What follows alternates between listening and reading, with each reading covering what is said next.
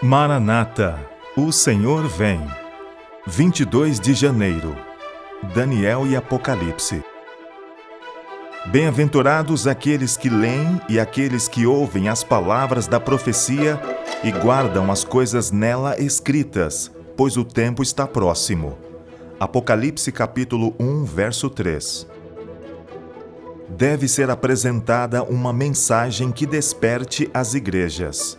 Todo esforço deve ser envidado para esclarecer não somente nosso povo, mas o mundo.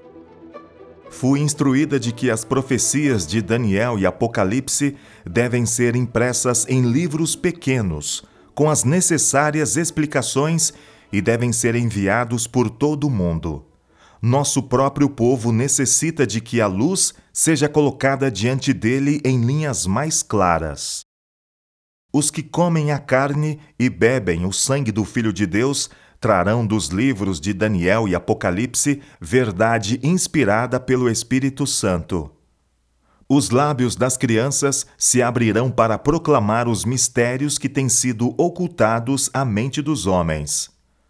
Muitas das profecias estão prestes a se cumprir em rápida sucessão.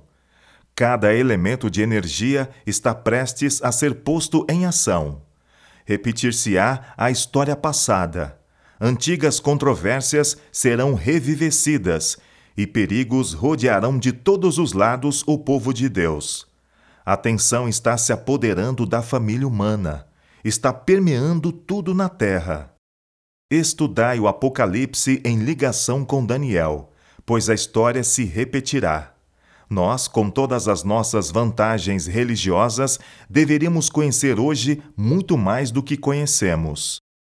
Anjos desejam contemplar as verdades reveladas ao povo que, com coração contrito, está examinando a palavra de Deus e orando por maiores extensões e amplitudes, profundezas e alturas do conhecimento que somente Ele pode dar.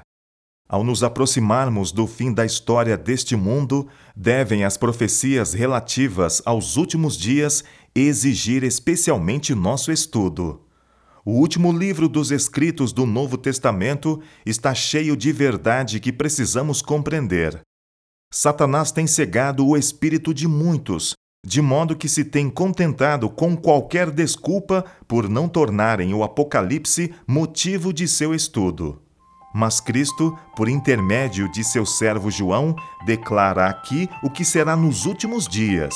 E ele diz: Bem-aventurado aquele que lê e os que ouvem as palavras desta profecia e guardam as coisas nela escritas.